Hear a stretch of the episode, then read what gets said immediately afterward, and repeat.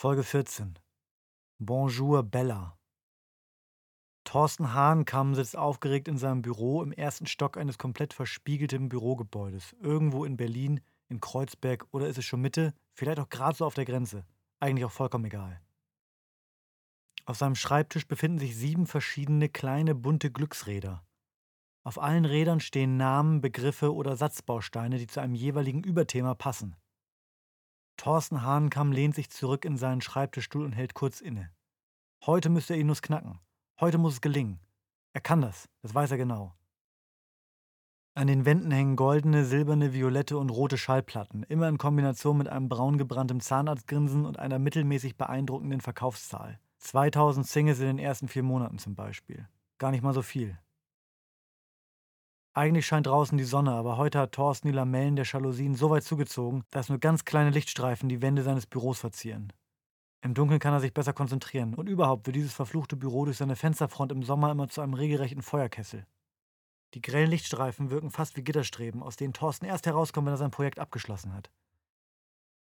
Thorsten Hahnenkamm ist CSO, Chief Songtext Officer bei der Musikproduktionsfirma Sunny Media Musics. Den Titel hat er sich selber gegeben. Für alle anderen ist er einfach nur Texter Thorsten.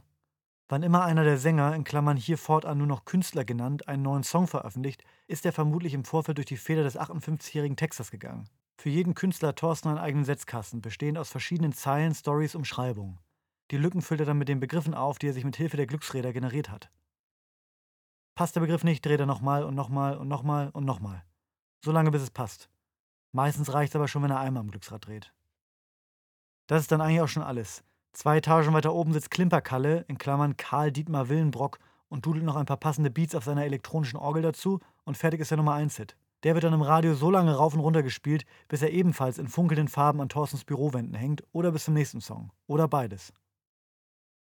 Thorsten kann Pop, Schlager und Deutschrap.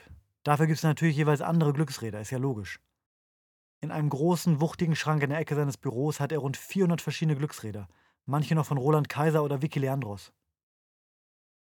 Heute hat er eine ganz besondere Aufgabe vor sich. Der neue Sommerhit für den Deutsch-Latino-Sänger Pedro Lambada muss endlich fertig werden. Es ist schon der fünfte Sommerhit im fünften Jahr und Thorsten beißt sich an ihm bereits seit Tagen die Zähne aus. Also nochmal alles auf Anfang. Thorsten schiebt die Glücksräder in penibler Genauigkeit auf seinem Tisch so hin und her, bis sie alle denselben Abstand zueinander haben. Dann legt er los. Deine Haut riecht nach Kokos. Hatten wir das nicht 2020 schon mal? Egal, das passt. Bei Petro muss die Haut der Frau immer nach irgendwas riechen. Kokos, Schoko, Zuckerwatte, völlig egal, Hauptsache süß. Es folgt dann meistens eine Spritztour in einem sehr teuren Auto. Lambo. Jetzt scheint es zu laufen. Kokos und Lambo. Reimt sich zwar noch nicht, aber das würde irgendwie noch hingedeichselt kriegen. Danach wird's knifflig. Wir fliegen nach Costa Rica. Nee, das ist irgendwie noch nicht. Mykonos. Nee, auch nicht. In den Songs von Pedro ging es in den letzten Jahren nacheinander nach Ibiza, Saint-Tropez und im letzten Sommerhit Beauty Senorita nach Catania. Kokos und Lambo. Kokos Lambo. Kokos Lambo. Thorsten denkt angestrengt nach und verzieht sein Gesicht. Entweder weil ihm inzwischen einer der schmalen Sonnenstreifen mitten ins Gesicht schallert oder weil er in seinem Kopf die Puzzlestücke eines Nummer 1 Hits zusammensetzt. Er dreht nochmal am Glücksrad. Monaco. Kokos, Lambo, Monaco. Lambo, Monaco.